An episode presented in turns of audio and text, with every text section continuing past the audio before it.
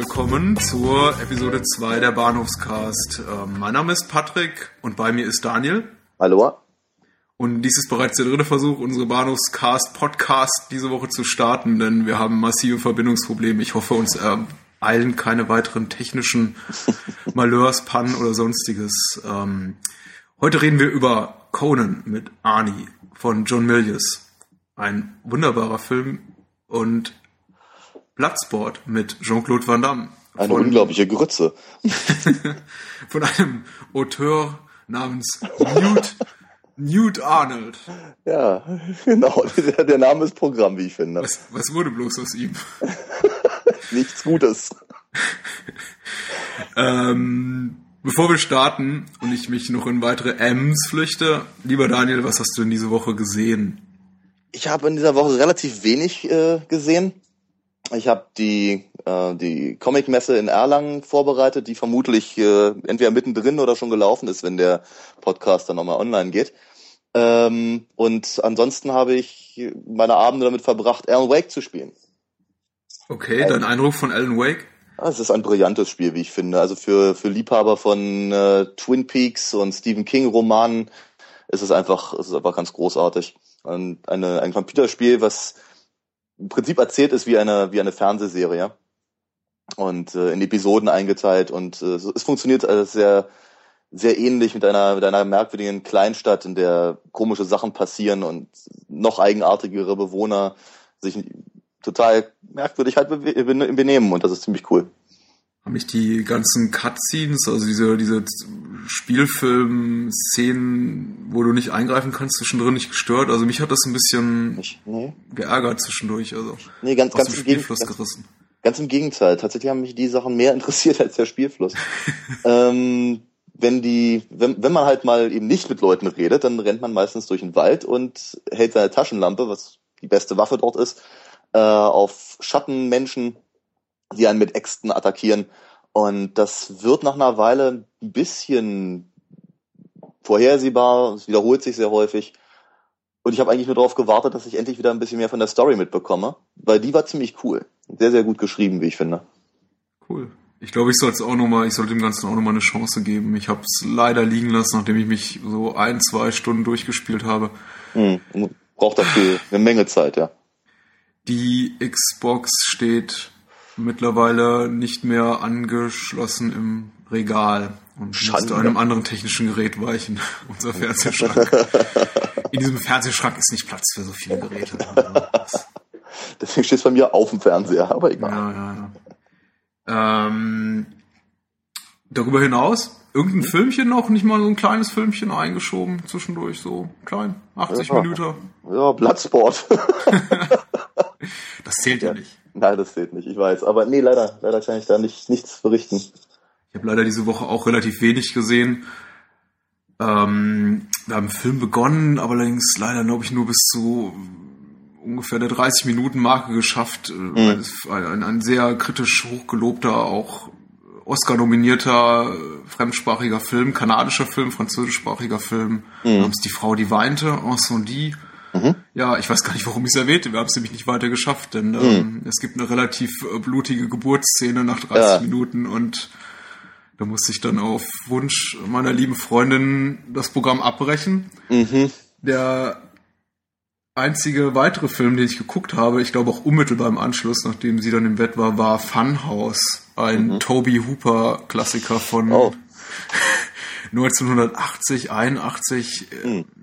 Es muss oder 82, 83, ich weiß wirklich nicht. Es war vor Poltergeist, nach hm. dem Texas Kettensing-Massaker, hm? irgendwo dazwischen hm. und hat definitiv mehr mit Poltergeist gemein als mit seinem großen, klassischen, großartigen Horrorfilm. Wobei mir der zweite Texas Chainsaw Massacre deutlich besser gefällt. Das darf man nicht laut sagen, der ist ja beschlagnahmt. Äh, oh, gut, dann schneid das nachher raus. mir gefällt mir trotzdem besser. ähm, und das war es eigentlich auch schon. Funhouse, kein besonders guter Film, also leidlich unterhaltsam, ähm, durchaus interessant oder eigentlich nur interessant, weil äh, Konstanze Mozart mitspielt aus Amadeus. Mir ist der Name ah. der Schauspielerin leider entfallen. Oh, Elizabeth Barrett, genau. Und ähm, ich sie nicht an ihrem Gesicht erkannt habe. ich dachte, die Brüste hatte ich schon mal gesehen. Und äh, dem war dann auch so. Also tatsächlich beginnt auch der Film mit einer Szene, in der sie sich relativ lasziv in einer Dusche ja, reinigt. ähm, erreicht schon fast das Niveau von, na, wie heißt der Brian De Palmer Film? Dress to Kill. Mhm die Anfangsszene von Dress to Kill, vielleicht geht sie nicht ganz so weit. Und der Film ist auch durchaus harmlos. Also sicher die, die, die schärfste Szene. Es kommen noch ein, zwei blutige Momente später im Film, aber ansonsten doch eher so auf dem Poltergeist-Level. Ein netter kleiner Schocker ohne größere Affronts gegen den guten Geschmack. Mhm. Und ja, gut, man muss ja auch sagen, Toby Hooper ist sowieso sich der große Filmemacher. Mhm. Aber da fällt mir, da, da, Entschuldige. Das war's. Achso. Äh, da fällt mir noch äh, ein, ich habe ganz kurz reingeguckt in einen Film, der ich glaube auf RTL 2 lief. Äh, Swamp Shark oder sowas ähnliches. Das war, das war auch ein, ein cinematisches Erlebnis äh, der vordersten Güte. Also da, da habe ich mich auch wieder wirklich gefragt, meine Güte, wer, wer produziert sowas und vor allem warum? es, wirklich, es war äh, ein echtes Erlebnis aber nicht bis zum Ende gesehen. Ich glaube, ich, glaub, ich habe zehn Minuten davon gesehen, aber die haben mir auch völlig gereicht. Also äh, sämtliche Register von schlechten Horrorfilmen, die spätestens in Scream allesamt beim Namen genannt wurden, äh, wurden durchexerziert und das alles mit so einem ganz merkwürdigen latenten Rassismus. Das war wirklich schön. Latenter Rassismus, okay. Ja, ja. Der wird uns vielleicht auch noch wieder begegnen. In der Tat. Bloodsport. Ja. ähm, so, so richtig latent fand ich den da aber im Übrigen gar nicht. Nicht wirklich. Eigentlich ist er rassistisch gegenüber der ganzen Menschlichkeit. Also, ja. wie heißt das dann? Misanthropisch? Ja. Ich wollte schon sagen genozistisch, aber das Wort habe ich jetzt gerade erfunden. Womit möchten wir beginnen? Bloodsport oder Conan? Die Qual äh, oder ah, das ich, Vergnügen? Ich, ich, ich glaube, bei Bloodsport kann man wirklich schön in die Vollen gehen. Vielleicht sollten wir uns den zum, zum Schluss lassen. Ähm, und um uns dann auch wirklich den, den, die Laune fürs nächste Mal zu versauen oder so. dann beginnen wir nach einer ganz kleinen kurzen Pause mit Conan der Barbar.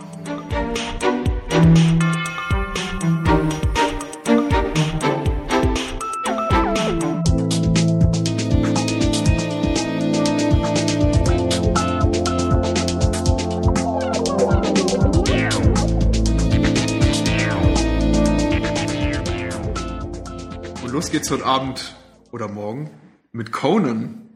Ähm, ich versuche mir ein paar Worte abzuringen zur Handlung. Also Conan, ein Film aus dem Jahr 1982 von John Milius.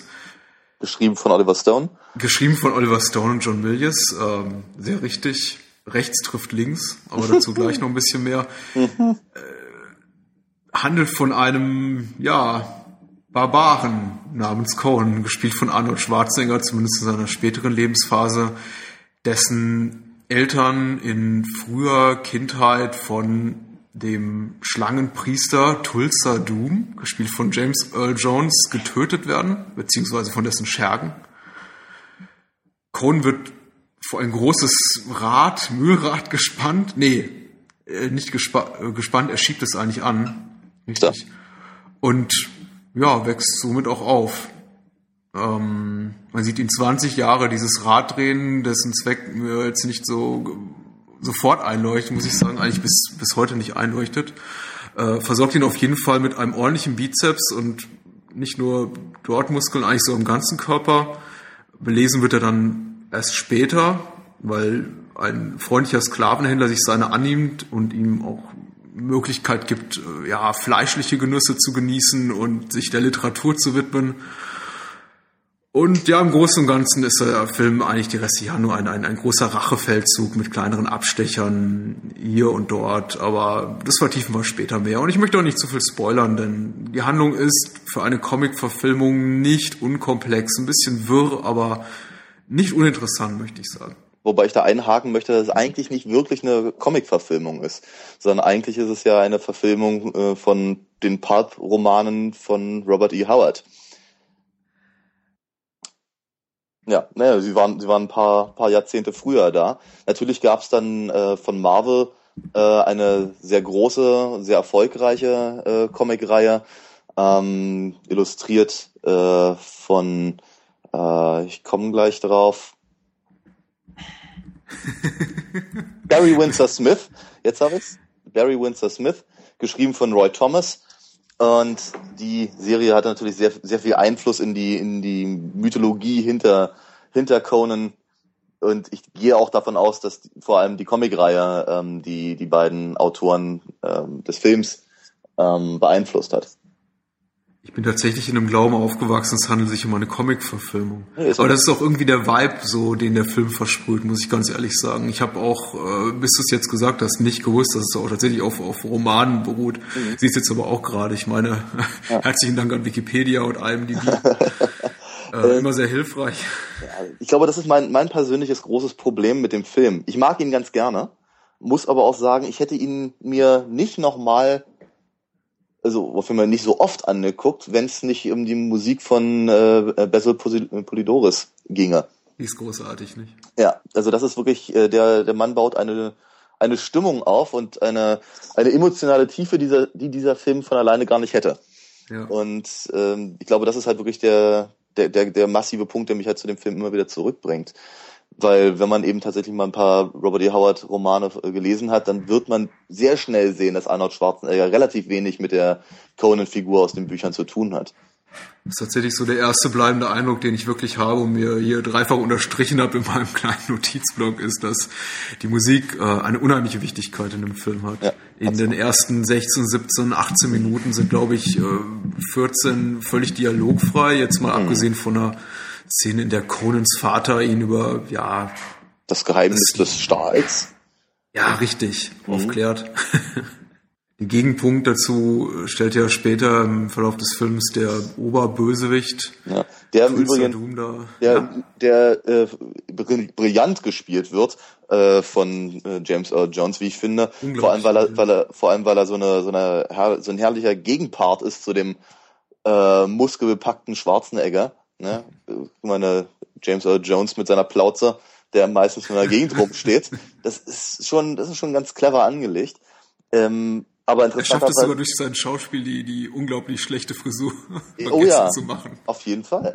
Auf jeden Fall. Ich meine, sieht ein bisschen aus wie ein Darth Vader Helm und dreimal darfst du raten, wo das herkommt. Aber ja. ähm, die Figur selber kommt, kommt auch überhaupt nicht aus äh, Conan. Die kommt aus äh, der äh, anderen großen Reihe von Robert E. Howard, aus äh, Cool von Atlantis. Mhm. Ähm, und eigentlich sah Tulsa Doom, passend zu seinem Namen, im Prinzip aus wie Skeletor aus den Masters of the Universe. Der hatte nämlich einen, einen, einen, einen Totenkopf als, als, als Gesicht. Mhm, mh. ja. Warum sie den dann nun, nun zu, zu Conan reingepackt hat, kein Mensch weiß es. Ah, ja, wer weiß das schon genau. Aber ganz ehrlich, äh, ich glaube, die wenigsten Leute, die die Conan lieben, damit glaube ich, zumindest in unserer Generation auch teilweise aufgewachsen sind, vielleicht nicht kultisch verehrt haben, aber zumindest ist es ein Film, um den man, wenn man irgendwo im Alter ist, zwischen 25 und 45, glaube ich, kaum herumkommt. Denn es ist irgendwie so, so ein, so ein Standard-TV-Staple. Also es läuft mhm. immer mal wieder hier und da im Nachtprogramm auf irgendeinem mhm. Kabelkanal. Ähm, wenn mal gerade Sommerloch ist und es ist 22 Uhr und die Filme ab 16 dürfen gezeigt werden, wird gerne mal wieder der olle Conan ausgepackt oder auch gerne die nicht so guten Sequels. Ähm, mm. Conan der Zerstörer war es, glaube ich. Mm, genau. Und äh, das ist das quasi Sequel Red Sonja. Was auch wiederum auf Road E. Howard basiert, aber eigentlich in der Renaissance spielt. ja. Okay. Ja. Hm. Ähm, ich glaube auch, auch ein Problemchen mit Conan wofür der Film selber nichts kann, ist eben, dass diese, diese Barbaren-Fantasy den Großteil der 80er ausgemacht hat. Ähm, dass man eigentlich keine Fantasy-Filme drehen konnte, ohne halt äh, Leute mit übertriebenen Muskelbergen zu zeigen, die letztendlich wenig anhatten. Mhm. Und da gab's ja, gab's ja wirklich jeden möglichen Müll. Äh, hier diese, ich erinnere mich zum Beispiel an diese komischen beiden Bodybuilder-Zwillinge, mhm. die noch die noch schlechter gespielt haben als Schwarzenegger. Selbst selbst äh, The Barbarian hier, Brothers. Ja, genau das Ding. Und dann gab es doch noch wie den, den äh, Time Master oder so ähnlich, oder Beastmaster mhm. oder sowas. Jedenfalls mit ähm, dem, He dem Heini aus äh, V, die außerirdischen Besucher kommen. Der immer ein bisschen wie ein getretener Hund ausgesehen hat. Ja, ich erinnere mich dunkel, aber ich ja. will mich auch gar nicht so wirklich also, erinnern. Also wie gesagt, also ich, ich habe als, äh, als Teenager habe ich viel Fantasy-Romane gelesen und ich fand es immer ganz schrecklich, dass äh, sobald ich irgendjemandem Fantasy sagte, die halt halbnackte Muskelberge mhm. äh, vor ihrem geistigen Auge sahen. Mhm weil das eben natürlich mit den Büchern nichts zu tun hatte. Es ist im Prinzip genauso wie heute. Wenn man, wenn man äh, heute Fantasy sagt, dann haben alle den Herrn der Ringe, also vor allem die Verfilmung von Peter Jackson vor Augen, mhm. äh, was uns dann diese wundervollen äh, Buchreihen und Filmreihen äh, beschert, die alle im Prinzip völlig identisch aussehen. Mhm. mhm. Das ist richtig. Also wenn man mich vor der äh, vor vor Veröffentlichung Herr der Ringe, also der Peter Jackson-Verfilmung, gefragt hätte, was ist für dich archetypische Hollywood-Fantasy, hätte ich wahrscheinlich gesagt Conan mhm. oder einen der Filme von Ralph Bakshi vielleicht noch genannt, mhm. ja. oder, oder seine Herr der Ringe-Verfilmung, mhm. die er auch ich, nicht fertigstellen konnte. So schade eigentlich, ich fand sie sehr gut, hat mir sehr gut gefallen damals. Ähm, das müssen wir zum Glück jetzt nicht besprechen, denn ich glaube, da sind wir unterschiedlicher Meinung. Heben wir uns ja, einen anderen Podcast auf. Ja, gerne. gerne. Ja. So, ähm, habe ich dich unterbrochen? Nicht wirklich. Nicht ich überlege ich überleg gerade, was ich noch sagen wollte, gerade zu Conan. Ich, äh, was, was, ich, was ich an Conan tatsächlich schätze, ist, dass er so herrlich zitatfreudig ist.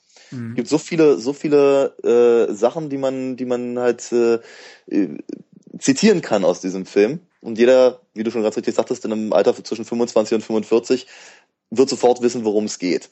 Ja, und das so, sowohl auf Englisch als auch auf Deutsch. Das funktioniert. Ja. Conan, what is best in life? Ja?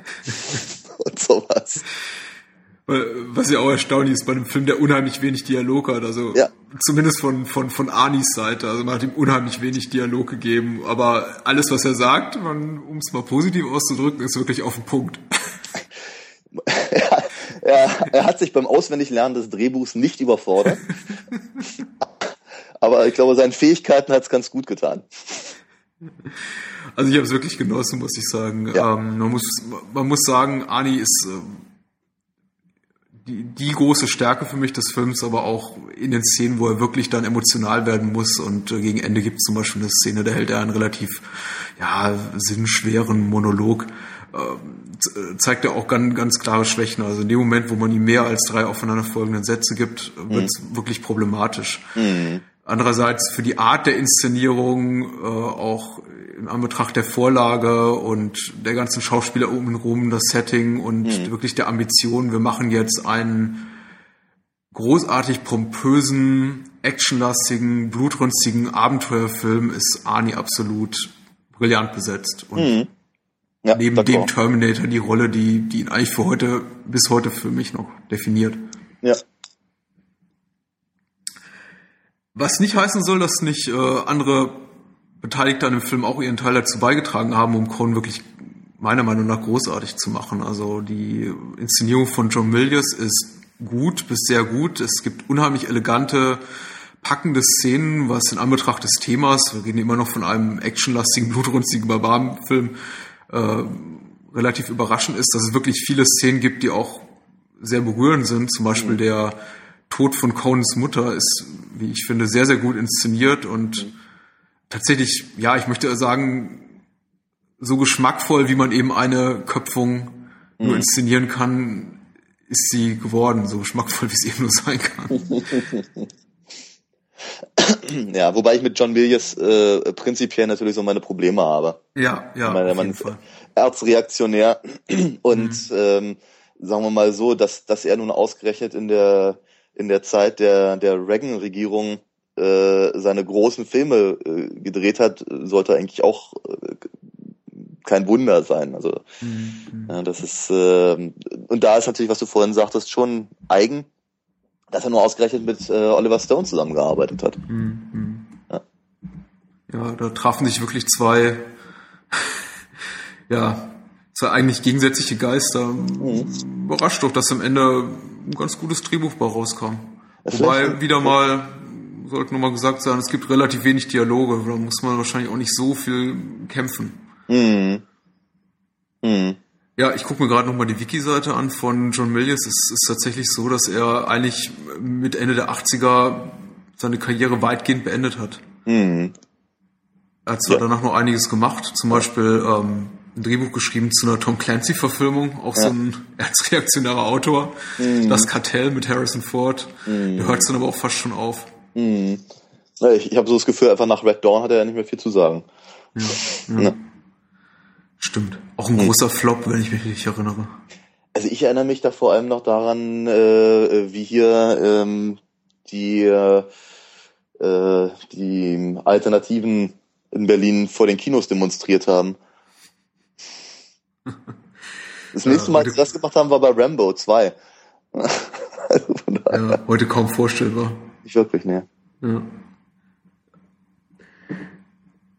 Äh, ja, ich wollte ein paar Punkte loswerden zur, zur Inszenierung. Wie mhm. gesagt, gut gemacht. Am Anfang der Überfall aufs Dorf durch die äh, Barbaren, angeführt von Tulsa Doom. Super inszeniert, gute Action, mhm. super Musik, wie du bereits erwähnt hast. Der Basil Polidori Soundtrack ist äh, brillant. Dem wird sehr, sehr viel Platz eingeräumt.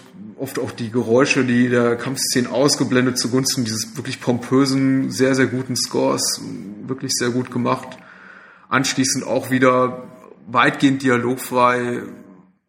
Conans Leidensweg am Mühlenrad, möchte ich es mal äh, beschreiben. Mit die Frage, was er da macht, ist wirklich äh, berechtigt. Ja? Wie vermutlich ja. wässert er irgendein Kaktus oder sowas. Ja. Hm. Vielleicht sind das die Minen von Moria und wir haben nur die literarische Anspielung nicht verstanden. Vermutlich sowas, ja.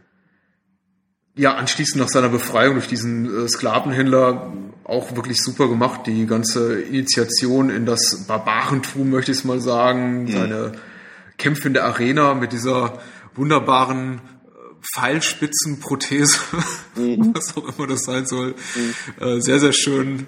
Ähm, und äh, ja, seine äh, Einführung in, ja, in die fleischlichen Gelüste, als von ihm dann ein, ein, eine, eine junge Frau in den Käfig schmeißt.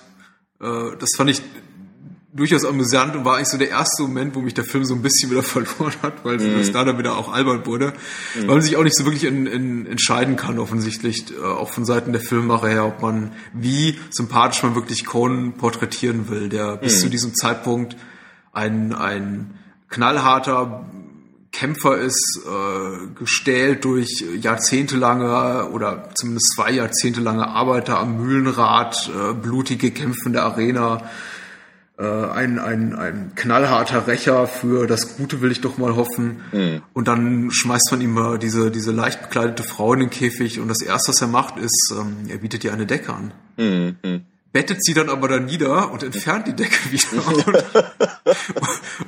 und, und dann blendet, ja, der Regisseur ist taktvoll aus. Taktvoll aus, ja. Und man fragt sich so, okay, was passiert denn da jetzt noch? Ja, ich glaube, sie wussten sowieso nicht so ganz genau, was, äh, was sie mit Conan machen wollen. Die äh, literarische und auch die Comicvorlage ist deutlich weniger stumpf als hm. die äh, ähm, als der allgemeine Eindruck der Figur, die, die man hat, selbst wenn man den Film nicht gesehen hat. Weil auch hm. natürlich ist, ist Schwarzenegger auch nicht ganz so stumpf, ja. ähm, wie man halt irgendwie, äh, wie man es halt von von einem kaum der englischen Sprache mächtigen österreichischen Bodybuilder äh, erwarten würde, zu der Zeit zumindest. Aber es ist eben so, dass die, äh, dass, dass sie da hin und her wechseln, wie du schon ganz richtig sagtest. Ne? Teilweise, ich glaube, vielleicht wollten sie die Figur aber auch ambivalent halten. Mhm. Es ist die episodenhafte Natur des Drehbuchs oder der Inszenierung mhm. ist tatsächlich ein Problem und äh, so unterhaltsam Cohn noch ist, ähm, und es macht den Film eigentlich unnötig komplex, komplexer als er eigentlich ist, weil die mhm. Handlung ist sehr, sehr geradlinig. Mhm. Es sind aber immer wieder Episoden drin, die ja späteren, für den späteren Verlauf der Handlung, eigentlich der, der, der alles überschattenden Handlung, nämlich eigentlich eines, eines Rachefeldzugs gegen diesen Tulsa Doom, gespielt von James Earl Jones, der seine Eltern getötet hat, nicht wirklich wichtig ist. Es gibt zum Beispiel nach, nach, äh, nach, nach Conans, wird er eigentlich freigelassen oder befreit? Ich glaube, er wird freigelassen, richtig? Äh, wann? Wann, wann wird er befreit? Naja, nachdem er, er ist doch eine Zeit lang in der Obhut dieses, äh, ja, Sklavenhändlers oder, oder, äh, und eingesperrt in einen Käfig. Und irgendwann ist er dann ein Vogelfreier und zieht so durch die Lande, wo er dann auch auf diese Hexe trifft, mit der Ja, Zeit- Zeit eine dieser, Ja. eine dieser, dieser schönen Episoden verbringt, die nicht wirklich irgendeine Auswirkung haben auf den Rest der Handlung. ja. Ja, irgendwann landet er doch noch am, an diesem Baum. Ja, das ist aber später. Achso. Wo er, wo er dann ähm, der, dem, dem, dem Geier eine Kopfnuss gibt. Ja. Ja, das ist allerdings sehr viel später. Hm, okay. Und da, ich meine, allein die Art, wie wir jetzt auch gerade drüber reden, das ist auch für mich, das ist, darin Ja. manifestiert sich eigentlich auch so ein bisschen das Problem für mich. Es ist, ich habe äh, trotz, trotzdem ich jetzt wirklich den Film nochmal geguckt habe nach einigen Jahren und geguckt Mhm. und darauf geachtet habe, wirklich der Handlung im Detail zu folgen, muss ich jetzt doch rückblickend und es ist jetzt gerade mal einen Tag her, dass ich den Film geguckt habe, Mhm. äh, sagen mir schon wieder sehr sehr vieles empfallen und ich weiß gar nicht mehr, wie er von Punkt A über B nach C kommt, Ja. weil er ist einfach da. Ja. Er trifft einfach Leute, Leute bleiben bei ihm. Er trifft Leute, Leute sterben, Leute sind vergessen. Ja. ähm, keine richtige Zeitlinie äh, ist sichtbar, ja. wie, wie, wie gelangt er wirklich zu seinem Schwert? Man sieht zwar den Akt, wie er es findet, allerdings wie er so genau dahin kommt, ja, das weiß wahrscheinlich nur Conan beziehungsweise Oliver Stone und John Milius selbst. Hm. Ich habe es zumindest jetzt nicht nachvollziehen können. Diese Episode mit der Hexe äh, ist eigentlich auch nur da, um ihn danach zu seinem treuen Gefährten, seinem treuen Gefährten begegnen zu lassen, namens Subutai. I am Subutai. ähm, ähm, was ein großartiger erster Satz von Charakter und eigentlich auch einer der wenigen, auch wieder so ein Satz, an den ich mich erinnere, der so mit mir geblieben ist all die Jahre. Ja. Ähm, aber auch wieder so ein Fall von, ja, man trifft sich einfach. Ja. Ja. Hallo, ich bin's Conan, I'm Subutai. Genau. Und, dann, und dann rennen Rest wir des zur Musik zusammen. über, über die Felder. Ja, ja, genau. In der nächsten äh, Szene genau sitzen sie harmonisch am Hang, ein, ein Lagerfeuerchen grillt das Hühnchen, sie verspeisen untermalt vom pompösen Score ein, ein kleines Hühnchen und, und, und lachen sich scheckig über irgendetwas. Genau. Und sind die dicksten Freunde. Genau. Und, Und Krumm, und Krumm lacht über deine vier Wände, ja. ja. Ja, Aber der Film macht Spaß, immer wieder. Also, ja auf jeden Fall. Auf jeden Fall. Also einer, einer der, ich habe normalerweise immer so ein bisschen Problem mit äh, Gewalt gegen Tieren in Filmen, muss ich sagen. Oft, äh, für, oft, oft, oft verliert mich ein Film an der Stelle, wo irgendeinem Tier Gewalt angetan wird. In, in Conan muss ich durchaus sagen, aufgrund der Inszenierung macht es durchaus Spaß. Es gibt äh, zwei Szenen, die von dir erwähnte Geierkopfnuss oder nee, es ist ein Geierbiss. Er, er beißt den Geier, glaube ich, in den Hals und tötet ihn damit als er am Kreuz hängt. Die andere Szene ist, ähm, Ani puncht ein Dromedar Ja. oder Kamel Ja. ins Gesicht, äh, die auch so mit, die auch so hängen geblieben ist, Genau. die einfach großartig ist. und das Kamel äh, rächt sich im, im, im Conan der Zerstörer und spuckt ihn an. Ja, Ja.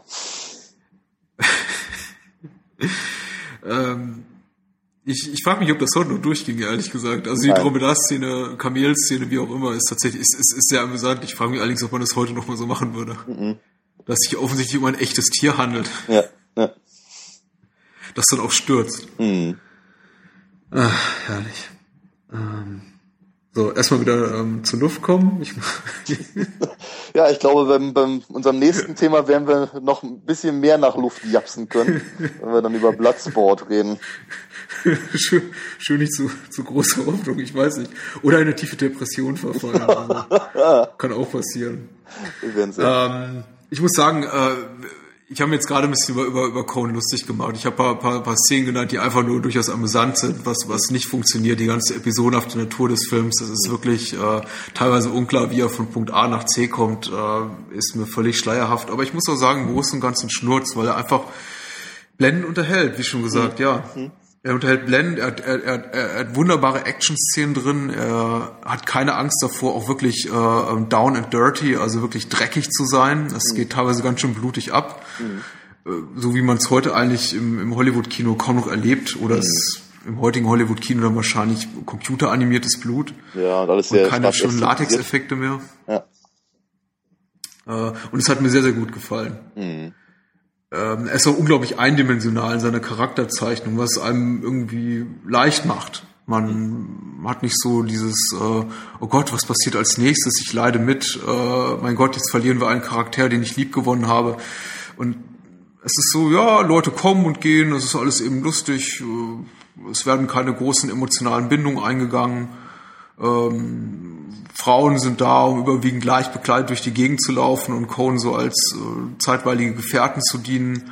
Die ganzen Sidekicks sind mehr so, ja, Comic Relief, wie man im Englischen sagt, so die, die, die lustigen Sidekicks sind eher dazu da, um, um alberne Späße oder coole Sprüche zu machen, als wirklich, ja, die Figuren gehen eigentlich zu Herzen. Mhm.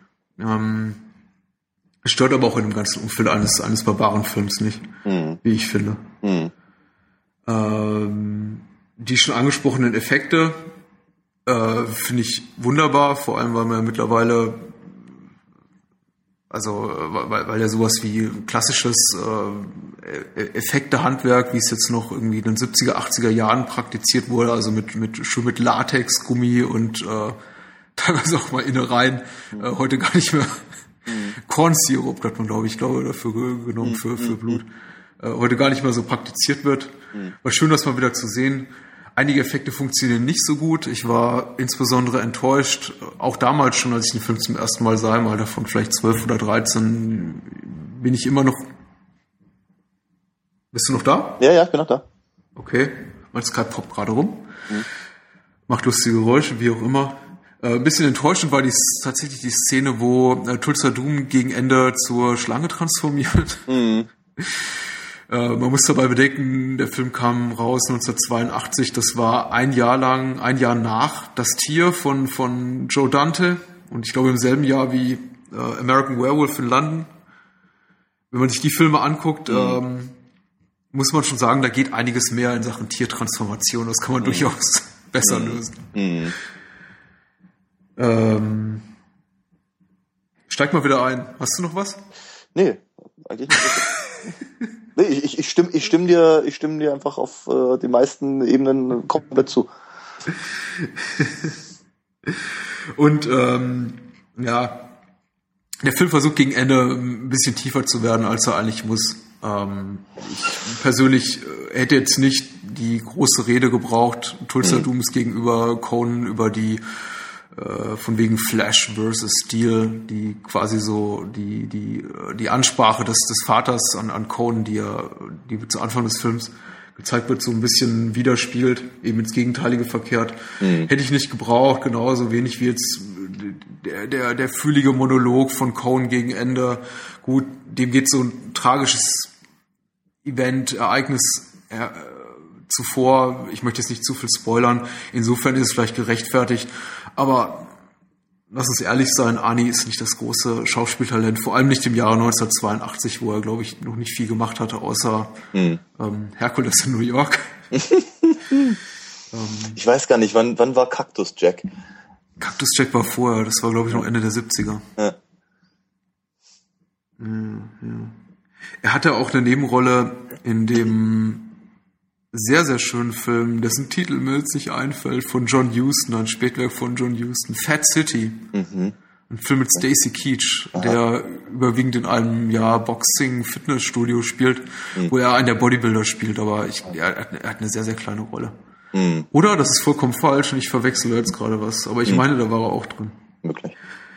Aber ja, gut, schauspielerisch hat er sich auf jeden Fall vor Conan noch nicht so wirklich verausgabt und äh, das mhm. merkt man leider den Szenen an, wo es eigentlich gefragt ist, dass er hier so ein bisschen, ja, mm. berührt, mm. was er nicht kann. Mm. Schade. No. Ja, ähm, letzte Szene, die ich nur erwähnen möchte, die ich sehr, sehr packend fand, war der Endkampf gegen äh, die Schergen von Tulsa Doom. Mhm. Da hat fast wirklich der, der, der, der, der finale Kampf, der eigentlich kein solcher ist, eine finale Konfrontation mit dem Oberbösewicht, äh, fast keine Chance geben, weil sie relativ verhalten ist. Ja. Dass ich die, die, die, die vorletzte große Szene, wo er so gegen die, die, die Schergen des Oberbösewichts kämpft, ist ähm, großartig inszeniert und ja. hat mir vor allem aufgrund der, der, der Pferdestunts mhm. und auch der, der Stunts durch die Stuntmänner fast schon ein bisschen Schweiß auf die Stirn getrieben, denn das war auch so einer der Momente, äh, diese ganze Sequenz, wo ich mir dachte, wow, das würde man heute nicht mehr sehen. Mhm. Da käme heute auf jeden Fall der Computer zum Einsatz, definitiv. Ja. Also das war schon sehr, sehr verwegen, was sie sich da getraut haben mit den Pferden. Ja. Wobei natürlich an der Stelle auch nicht ganz äh, unwesentlich ist, ist, dass, dass der, dass der, dass die Endkonfrontation eigentlich fast schon antiklimaktisch ist, wenn man so möchte. Mhm. Äh, weil eben die Figuren äh, von, von Conan und von Tulsa Doom so konträr angelegt sind. Ne? Dass eben Tulsa Doom versucht, eben über Worte Macht auszuüben. Mhm. Wie man ja zum Beispiel auch sieht in dieser, in dieser Szene, wenn er, wenn er einen seiner Anhänger äh, befiehlt, äh, praktisch von der, von der Klippe zu, zu, zu stürzen. Was sich im Übrigen auf eine, auf eine äh, Anekdote aus den Kreuzzügen bezieht, auf den alten Mann aus den Bergen und die Assassinen. Mhm. Da kommt wieder der Literat durch. Entschuldigung. Jetzt wird bloß nicht zu akademisch. Nee, nee, was Ich, ich halte mich dann auch an der Stelle wieder zurück. Du machst das so schön, muss ich gar nicht sagen. Ich habe mir Notizen gemacht. Mhm. Ich konnte dem Film einfach nicht mehr folgen. Also wirklich mein, mein, mein, mein, mein Resümee ist und bleibt ein wunderbar unterhaltsamer Film. Ich habe tatsächlich fehlerhafterweise von einer Comic-Verfilmung gehalten. Ich habe das niemals hinterfragt. Ich habe diese äh, Pulp-Comic-Cover irgendwo mal gesehen. Mhm. Äh, auch mit diesem muskelbepackten Helden vorne drauf und dachte, mein Gott, das ist Arnie. Da, mhm. Die haben den ja super gecastet. Der sieht mhm. ja aus wie in den Comics. Und mhm. mhm tatsächlich mag es wohl so sein, dass die Comics vielleicht sogar nach der Verfilmung rauskamen, wer weiß. Teilweise, also definitiv auch davor, aber wer ja. weiß, die Cover, die ich gesehen habe, kamen vielleicht sogar danach raus und sie waren ja. an Ani angelehnt. Also ich habe ein paar Mal gehört, dass einige der Meinung waren, dass hier, wie ist der junge Mann aus der Neuverfilmung, Jason Momoa oder so ähnlich? Interessiert mich nicht. Äh, ja, ne, mich hat nämlich diese Neuverfilmung auch sowas von gar nicht interessiert. Ähm, aber dass der halt der, der Comicfigur sehr, sehr ähnlich sehr aber wie soll ich sagen, die, das war auch wieder eine, eins von diesen Remakes, die so nötig waren wie ein Kropf. Mhm. Mhm. Wohl wahr. Gut, und das war eigentlich auch mein schon alles, was ich zu Korn zu sagen habe. Jo. Schöner Film. Jo. Schöner Film. Ja. Netter, netter Abenteuerfilm kann man sich mal, mal wieder angucken. Mhm. Gut, dann würde ich mal sagen, nach einer ganz kurzen Pause steigen wir um auf, ja, das untere Ende der Qualitätsskala. Ich traue mich nicht. Ja, du wirst die Einführung dazu machen. Ja, okay, wir machen kurz eine Pause. Auch. Okay. Also gleich wieder da.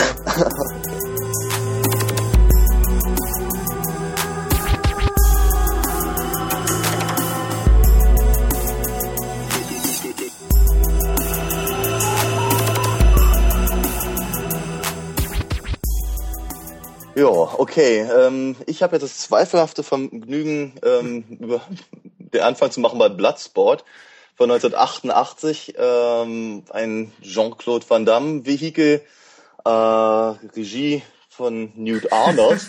ja, ich weiß, Regie ist an dieser Stelle vielleicht ein bisschen zu viel gesagt. Ich meine, ich persönlich finde eine ganz witzige äh, Randnotiz, dass äh, der Vorname des Regisseurs Newt ähm, übersetzt Molch heißt. Und ich habe so das Gefühl, das ist da Programm. Ähm, nicht gegen diesen Mann, ich kenne ihn nicht, aber äh, also Glanzleistung ist dieser Film bestimmt nicht gewesen. Ich habe so das Gefühl, die Story ist äh, für all die Leute wirklich ganz hervorragend gewesen, die äh, den einfach bei, bei Street Fighter äh, Computerspielen, bei Tekken und bei Mortal Kombat einfach zu viel Handlung war.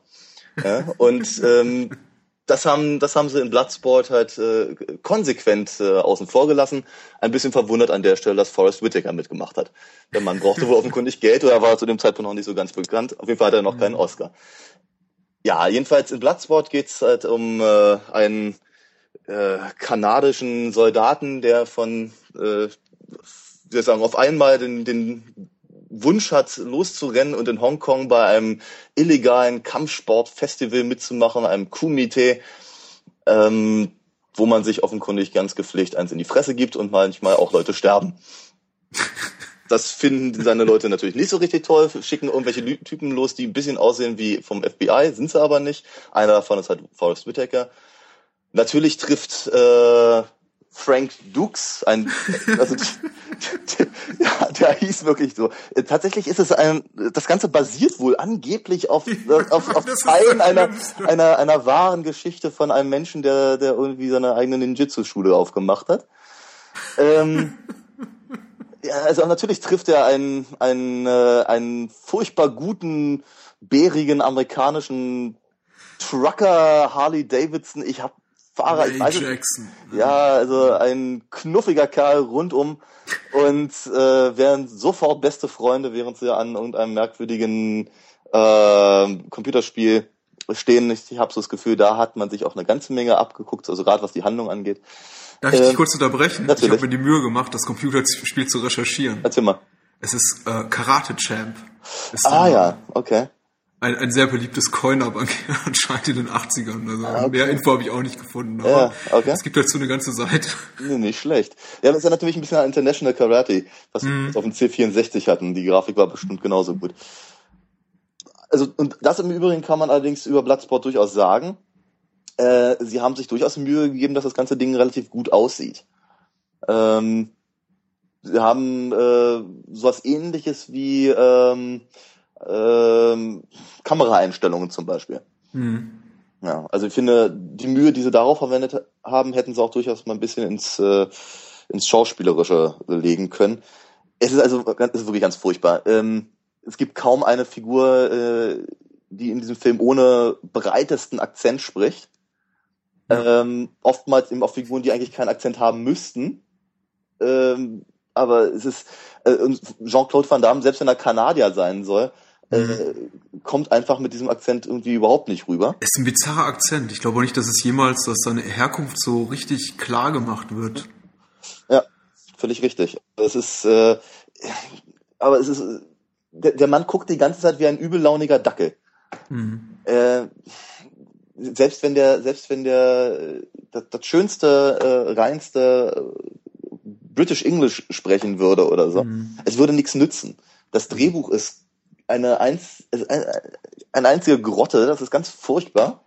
Sachen, die die Leute sich da so gegenseitig an, an, an den Kopf werfen, inklusive natürlich der, äh, der des wissbegierigen, mutigen Reporterin, die irgendwie in keinem Jean-Claude Van Damme Film fehlen. ähm, nee, also das ist wirklich das, das, also die, die rein filmischen Aspekte des, des, des Machwerks reichen eigentlich schon völlig aus, um ihn links liegen zu lassen. ähm, und daneben gibt's halt noch einfach Punkte, die mich, die mich massiv stören. Also die einfach die, wo der Film einfach nicht nur noch äh, schlecht ist und wo man sagen kann, ach, gib mir eine Kiste Bier und dann geht das schon irgendwie heute Abend. Ähm, mhm. sondern einfach Sachen, wo ich denke, dass das, das haut einfach, äh, einfach nicht hin, das, das sollte man so nicht tun. Ähm, also Was wäre denn so ein Punkt? Äh, zum Beispiel der, der, der große Antagonist, gegen den äh, Frank Dukes dann äh, später halt antreten muss. Tom Lee. Genau. Mhm. Ja, äh, der eben sein, sein, sein Kumpel Jackson eben auch krankenhausreif schlägt. Mhm. Äh, das ist so eine, so eine widerliche Fratze eines fiesen Asiaten, dass ich irgendwie gedacht habe, sind wir hier gerade in einem Propagandafilm aus den, aus den 40ern. Ja, das war wirklich ganz, ganz schrecklich. Und wenn er dann auch noch anfängt, irgendwie mit seinen, mit seinen Brustmuskeln zu, zu, zu äh, rumzuschubsen, ich dachte mir, was, was, was, was wollen die eigentlich gerade von mir? Ja, oder der, der, äh, der afrikanische Teilnehmer des Kumite, der irgendwie rumhampelt wie ein Affe. warum, warum sind eigentlich bei dem Film nicht mehr ähm, äh, Menschenrechtsorganisationen äh, auf die Barrikaden gegangen? Das geht irgendwie alles gar nicht. Hat wahrscheinlich keine mitbekommen, dass es einen Film gibt. Mhm. Also ganz ehrlich, wer ein bisschen Anspruch hat, also an, an, an, an seine Filmkost, die er so verkostigt, der wird diesen Film nicht gucken, ganz ehrlich. Mhm. Wobei man ja auch so liest, viele Leute stehen sehr auf den Film, weil er irgendwie so in so eine Ära zurückreicht des, des, des frühen Seagal oder ja. Äh, Stallone, naja, fast schon später ist Stallone. Ja, ja, ja. Die, die viele Leute sehr lieben, so irgendwie Ende, Ende der 80er, Anfang der 90er gab es so eine bestimmte Art mhm. von Actionfilmen mit irgendeinem Star, der ja gerade eine Kampfsportart beherrschte, sei es Chuck Norris, sei es Steven Seagal, sei es eben Jean-Claude Van Damme. Mhm. Und äh, kam anscheinend an. Ich meine, da war eine, war, war eine Zeit mhm. und ein Platz dafür da in der filmischen Geschichte. Und irgendwie so eine Zeitung war das mal ganz cool. Mhm. Also ich glaube auch vor allem auf Video sind so eine Sachen wahnsinnig gut gelaufen. Mhm. Ähm, und ein Großteil von den Sachen habe ich sicherlich auch damals gesehen. Das ist ich die American Ninja Sachen zum Beispiel oder sowas. Mhm. Mit, mit hier Michael Dudikoff und so. Der sicherlich auch keine brillante schauspielerische Leuchte war. ähm, aber sie haben mich halt nicht ganz so eklig äh, äh, berührt irgendwie. Ja, muss man ganz ehrlich sagen, weil ich finde halt wirklich Bloodsport hat über, über große Teile halt was wirklich äh, ja, menschenverachtendes, obwohl nicht wirklich großartig was passiert, aber die einfach wie die Leute dargestellt werden, ist äh, ganz furchtbar. Und sicherlich, natürlich ist es total beeindruckend, wenn, äh, wenn Van Damme da irgendwie mal wieder äh, in die Luft springt und mal kurz seine Beine spreizt. Ja, das, also, viermal macht er das. Ich habe mitgezählt. du hast zu viel Zeit. Ähm, das ist natürlich, äh, ja, also rein, rein akrobatisch bestimmt ganz klasse, aber äh, sehr fragwürdig in, in, in, vielen äh, seiner, seiner Aussagen. Ja. Also der Film ist vom ganzen, von der Handlung, von den schauspielerischen Leistungen, Inszenierung, Drehbuch in, in, in jeglicher Hinsicht einfach viel zu dumm, um irgendwie ja. kontrovers zu sein oder meinen mein Geschmack oder mein, mein Feingefühl zu beleidigen oder mich so weit zu treiben, dass ich sage, buh, rassistische Scheiße, sowas gucke ich nicht. Mhm. Äh, der, der, Film ist einfach zu dumm. Ja. Er hat nicht verdient, dass man sich über ihn aufregt. Ich habe mich, muss ich sagen, relativ gut amüsiert. Okay. Ähm, als ich es mal geschafft habe, mein Gehirn abzuschalten. Das mhm. hat allerdings ein bisschen gedauert. Mhm. Gerade der Anfang macht es einem relativ schwer, weil mhm. ich glaube, die ersten 15, 20 Minuten mhm. ein einziger Flashback ja. mit anschließender Trainingsmontage ist. Also es ist wirklich, wirklich sehr anstrengend, bevor überhaupt die tatsächliche Handlung des Films einsetzt. Vergehen ja. Ja kriegen wir irgendwie quasi einmal die ganze Jugend und Ausbildung des Jean-Claude Van Damme mhm. Charakters da Frank Dukes mhm. präsentiert. Mhm. Ähm, äh, amüsant dabei ist, dass, äh, dass, der, dass der Schauspieler, der ihn spielt als, als Jugendlichen, mhm. irgendwie einen auch Ak einen Akzent hat. Mhm. Aber ganz anderen. Einen völlig anderen Akzent. Ja. Aber er ist auch kein besserer Schauspieler im Übrigen. Nein, nicht wirklich. Also ja. In, in der Hinsicht waren sie, sind sie sich treu geblieben. ja, auf jeden Fall. Ich hatte kurzzeitig überlegt, ob Trey Parker äh, den Soundtrack gemacht hat von dem Film. Aber auf jeden Fall muss ja, er ihn sehr, ja. sehr gut studiert haben, weil es, ja. da, da, sind Lieder drin, die halt einfach so direkt äh, aus, äh, aus Team America hätten stammen können. Das ist, ja, muss ganz ehrlich sagen, als dann irgendwie äh, äh, I Fight to Survive anfing zu dröhnen, musste ich doch ein bisschen vor mich hinkichern, ja. Also die, die Songs in dem Film sind tatsächlich sehr, ähm, leider fällt mir dafür nichts Deutsches ein. Ich bin, äh, bin kein Fan von Anglizismen, aber die sind on the nose. dafür fällt mir einfach nichts, nichts, nichts Gutes Deutsches ein, kein gutes deutsches Äquivalent. Sind, die, sie beschreiben wirklich eins zu eins die Handlung ja. und es ist wirklich vor allem die am Anfang die Trainingsmontage mutet wirklich an wie direkt aus Team America entnommen. Ja, das ist unglaublich.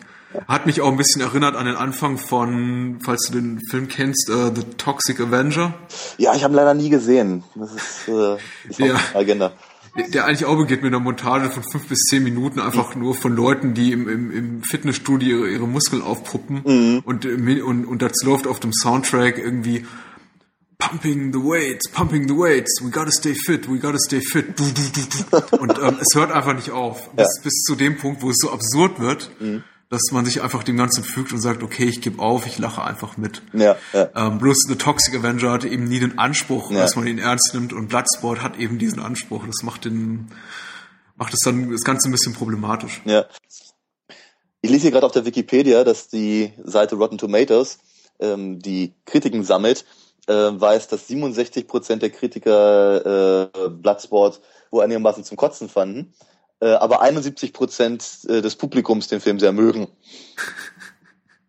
Was sagt uns das? Kritiker haben das sowieso immer Unrecht. ja, natürlich. Ja. ja, ein Kultklassiker auf jeden Fall. Ich würde mal, ich würde mal meinen, dass der Großteil dieser 71 Prozent doch eher den Film mit so einer gewissen ironischen Distanz betrachten und sagen, ja, um, so, so bad it's good mhm. und, äh, und es dabei besein lassen. Man kann also, man kann nicht allen Ernstes sagen, es handelt sich um einen im klassischen Sinne guten Film. Der Film ist wirklich. Ja, ist es überhaupt ein Film? Ich weiß es nicht. Meinst du mehr so, mehr so ein Werbeclip für die athletischen Talente Ja. des Herrn Van Damme, oder? Ja, natürlich. Äh, wenn, also ich, ich, ich möchte mich mal aus dem Fenster lehnen, aber ich, ich würde mal ähm, äh, spontan vermuten, dass auch dieser Film dazu geführt hat, dass die äh, Karate-Schulen einen neuen Zuwachs bekommen haben damals. Die Kampfkunst, die sie in einem Film üben oder die Van Damme ausübt, ist, äh, habe ich das richtig mitbekommen, Ninjitsu? Soll wohl so sein, ja. Ja, ja. Also äh, Frank Dukes, also der, der echte, ähm, hat auch die Kämpfe choreografiert. Ähm, wobei er, er jetzt Erwähne offenkundig das bitte nicht mehr, ich breche zusammen. Ja. Die, die letzte Szene hat mich fertig gemacht, wo er in diesem Flugzeug steht. Ähm, Ja. Spoilere mal nicht zu viel, aber Ja. sagen wir mal so viel, er, er überlebt den Film, was nicht anders zu erwarten ist. Ja, Und kurz vorm Abspann steht dann eben dort, es, es basiert zum Teil auf wahren Ereignissen oder auf dem wahren Frank Dukes. Und es, ich bin zusammengebrochen. Ja, ja. Äh, Ich, ich dachte so bei mir, bei aller äh, Liebe zum Detail und Choreografie hier und Choreografie da, äh, kein Mensch hat denen offenkundig gesagt, was eine Deckung ist. Weil die stehen jedes Mal, wenn sie sich hauen, so frei, als würden sie sagen, hier, da, ich, ich möchte es gerne da hinbekommen. Das ist wirklich. Ja. Ja, also die tatsächlich die die die schlimmste Szene in der Hinsicht ist ähm, äh, der Kampf seines ja Redneck Kumpels, der überwiegend sich in, in Harley Davidson T-Shirts kleidet, glaube ich, und Stirnbändern. Äh, also die, die die übelste Szene in dieser Hinsicht ist, glaube ich, der, der Kampf von Jackson gegen Chong Li, als glaube ich Chong Li zum ersten Mal am Boden liegt, aber offensichtlich sich noch bewegt, atmet und noch relativ fit ist.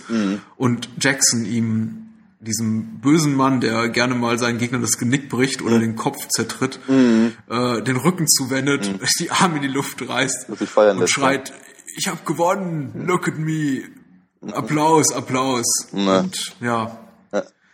ja, Aber immerhin gab es Eitelkeit drei, tut drei. selten gut. Bitte? Eitelkeit tut, Eitelkeit tut selten gut. Ja. Ja, wohl wahr. Aber immerhin gab es drei ähm, Direct-to-Video-Sequels. Wow. Ja, ja. Mit Van Damme oder ohne? Nee, ohne, der ist nicht dazu äh, gekommen.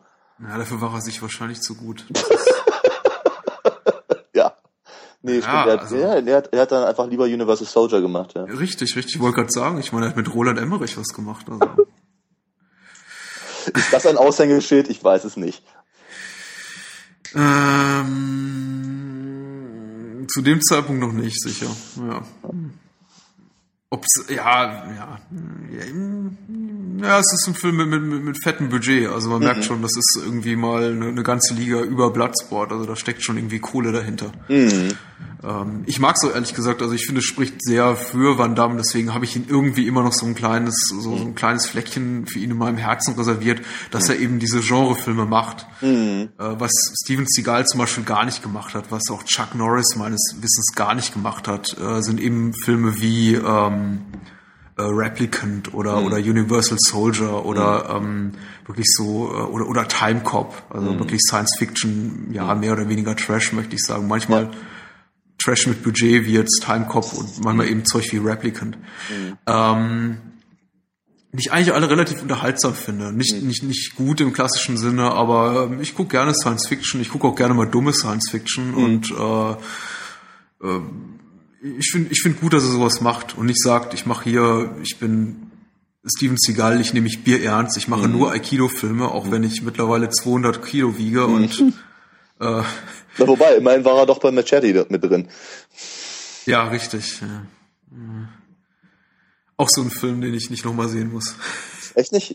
Bei dem hatte ich zum Beispiel viel Spaß. Ja. Ich, ich habe ich hab, ich hab Probleme mit einem Film, der damit eröffnet und das liegt nicht an, an, an meinen speziellen Lebensumständen, die, in denen ich mich jetzt gerade befinde, beziehungsweise äh, meine Freundin. Ich habe Probleme damit, wenn in einem Film gleich in den ersten fünf Minuten einer schwangeren Frau in den Bauch geschossen wird. Mhm. Ein, ein Film, der den Anspruch hat, irgendwie unterhaltsamer Trash zu sein. Mhm. Also wobei das kann ich akzeptieren in einem Gaspar Noé-Film. Wenn es jetzt irreversibel wäre oder so, dann würde ich sagen, na gut, okay. Ich wollte es ja nicht anders.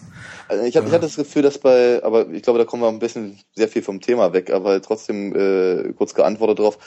Ähm, ich hatte das Gefühl, dass Robert Rodriguez ähm, zwar mit dem Anspruch rangegangen ist, ursprünglich eben einen unterhaltsamen Trash-Film zu machen, passend zu seinem Trailer, ähm, und zwischendurch erkannt hat, dass er hier die Möglichkeit hätte, eben auch durchaus ein paar äh, andere Themen halt anzusprechen, die äh, dann, sagen wir mal, den Spaßfaktor wieder ein bisschen rausgenommen haben aus dem Film. Mhm. Ja. Ja, Aber das nur nebenbei ja. erwähnt. Ich weiß, was du meinst mhm. und äh, es juckt mir in den Fingern, es brennt mir unter den Nägeln, was dazu zu sagen, aber ich glaube, das wäre jetzt ein bisschen wirklich sehr weit ab vom, vom, vom Thema. Ja. Ähm, ja, was lässt sich über Bloodsport noch zu also sagen? Also, ich tue mich schwer damit. Naja. Ich, ich habe ich hab mich nicht schlecht amüsiert. Allerdings äh, ist auch, glaube ich, kein Film, den ich nochmal gucken muss. Ich habe ihn tatsächlich auch schon mal gesehen. Ich meine mich düster zu erinnern, ihn irgendwann mal mhm. In den frühen 90ern auf RTL begegnet zu sein. Wahrscheinlich so im Vorprogramm zu ähm, American Gladiator? sowas in der Art oder äh, es, es jodelt in der Lederhose. Oder mein Lieblingstitel dabei ist immer noch, wenn die prallen Möpse hüpfen.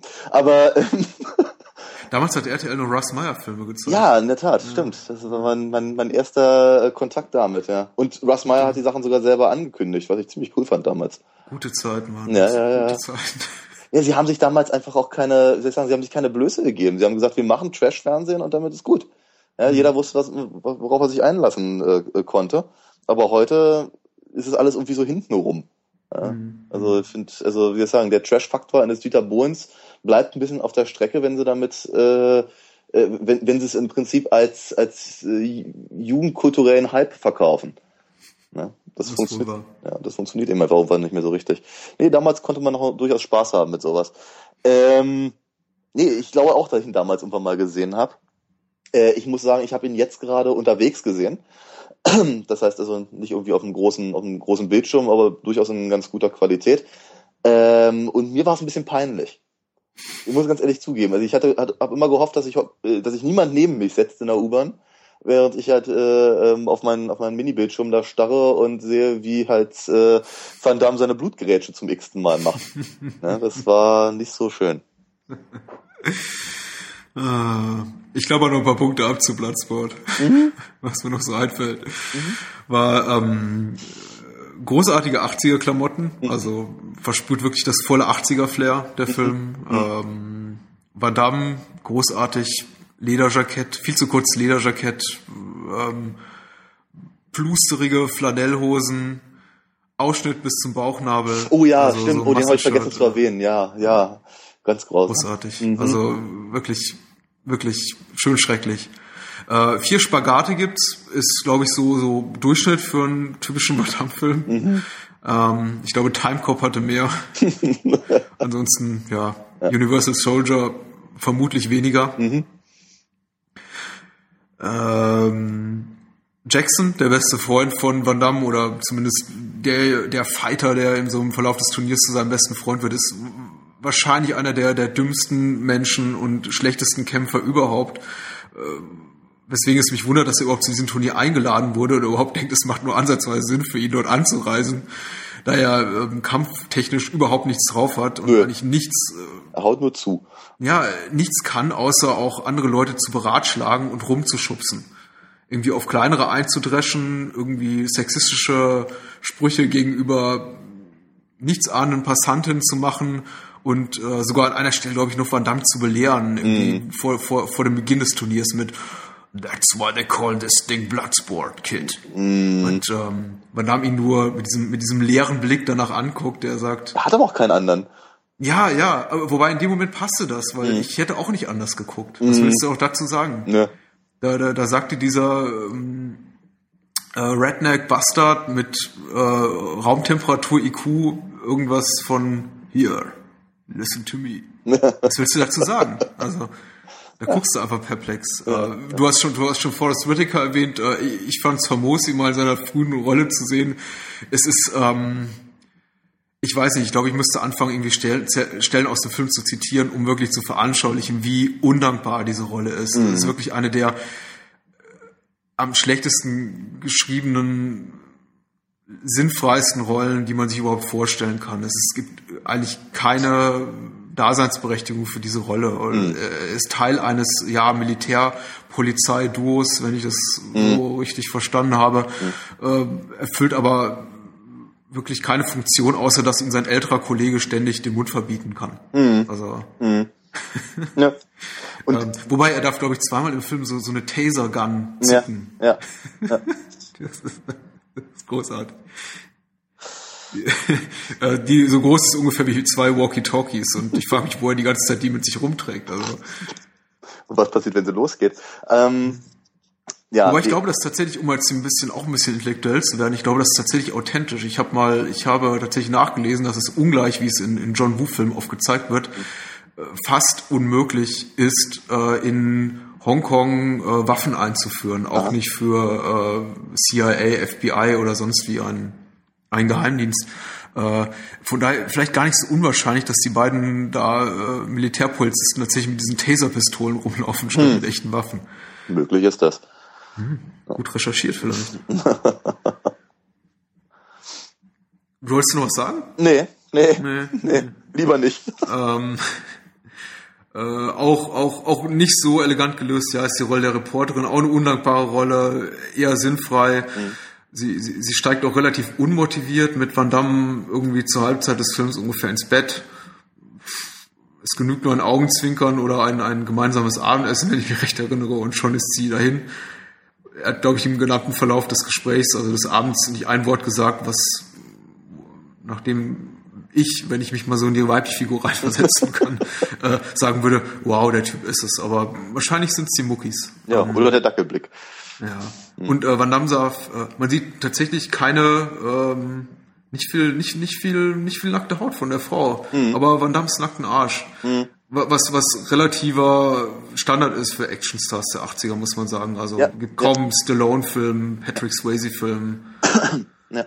ja, durchaus. Die, die Ausstellung des männlichen Körpers war zu der Zeit sehr, sehr wichtig, ja. Ja, also es ist tatsächlich Standard 80er Action-Klischee, dass in, in der Szene nach dem Koitus äh, die Frau mit äh, Decke bis an die Kinnlade mhm. hochgezogen im Bett liegt, mhm. während er sich deutlich sichtbar für die Kamera und die Zuschauer äh, langsam den Slip hochzieht.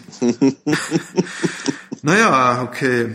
Ähm, das war's eigentlich auch schon. Also mhm. ich möchte nicht, ich, ich, ich es, äh, ist es relativ undankbar und sinnlos, über, über, über schlechte schauspielerische Leistungen herzuziehen, weil mhm. äh, sowas muss man selber erlebt haben. Es es ist, der, der Film ist schwach inszeniert, der, ähm, leidlich unterhaltsam mit 88 Minuten, glaube ich, oder 89 Minuten, dankenswerterweise relativ kurz. Mhm.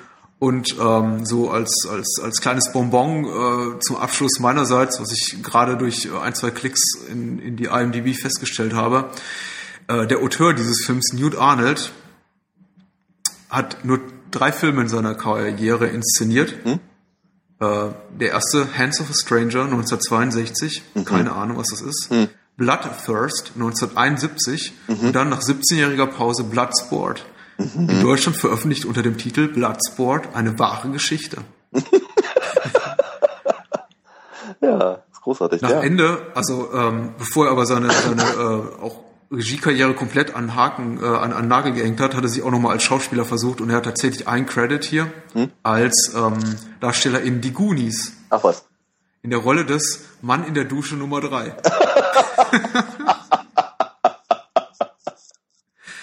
ja, okay. aber das hat, das hat, er gut gemacht damals. Ich ja, ja, das war, der war, und wer erinnert sich nicht an den Mann in der Dusche in Die Goonies? Also.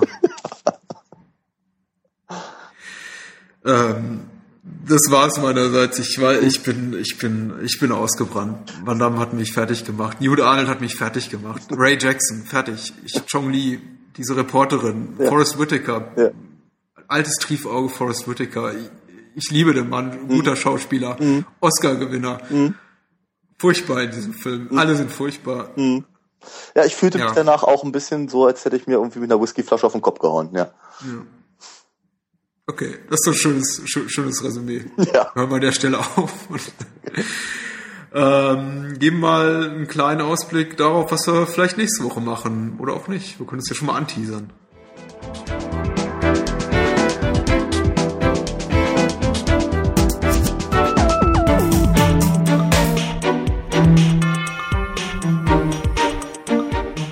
So, und äh, nächste Woche geht's dann weiter mit zum einen die Lost Boys. Schöner Film. Von Oh, Joel Shoemaker. Genau, Shoemaker, ja. Auch, auch eine schwierige Nummer so als Regisseur. Äh, in der Tat, aber da damals war er sehr stylisch. Mhm. Nicht einer der ganz großen, aber erfolgreichen. Ja. Mhm. Und äh, zum Zweiten werden wir sprechen über Dämonen, Dämoni, beziehungsweise Dämonen 2. Denn aber dazu nächste Woche mehr. Ich glaube, dass, dass, dass, dass das Original wurde in Deutschland als Sequel veröffentlicht und umgekehrt. Also irgendwie Dämoni wurde als Dämon 2 in Deutschland veröffentlicht und umgekehrt. Das klingt spannend. Ein von Dario Argento produzierter Horrorfilm. Aus Italien. Ähm, schön. Ja. Zweimal Deluxe, Horror, Glam und Glamour. Nächste Woche dann also. Der 80er. Ich freue mich drauf. Das wird ein Spaß. Gut. Ähm, dann verabschiede ich mich nicht ohne auf unsere Facebook-Seite Bahnhofskino zu verweisen. Sucht einfach mal danach bei Facebook. Hey, wenn wir genug Fans haben, dann kriegen wir vielleicht eine eigene URL. Außerdem, ja, hoffe ich, findet ihr uns ab nächste Woche auch bei iTunes, sonst wie gewohnt unter www.bahnhofskino.com. Willst du auch noch was pimpen? Ja, und wenn wir schon mal dabei sind, dann weise ich doch noch gleich nochmal auf äh, meine Comic-Seite hin, alinafox.de.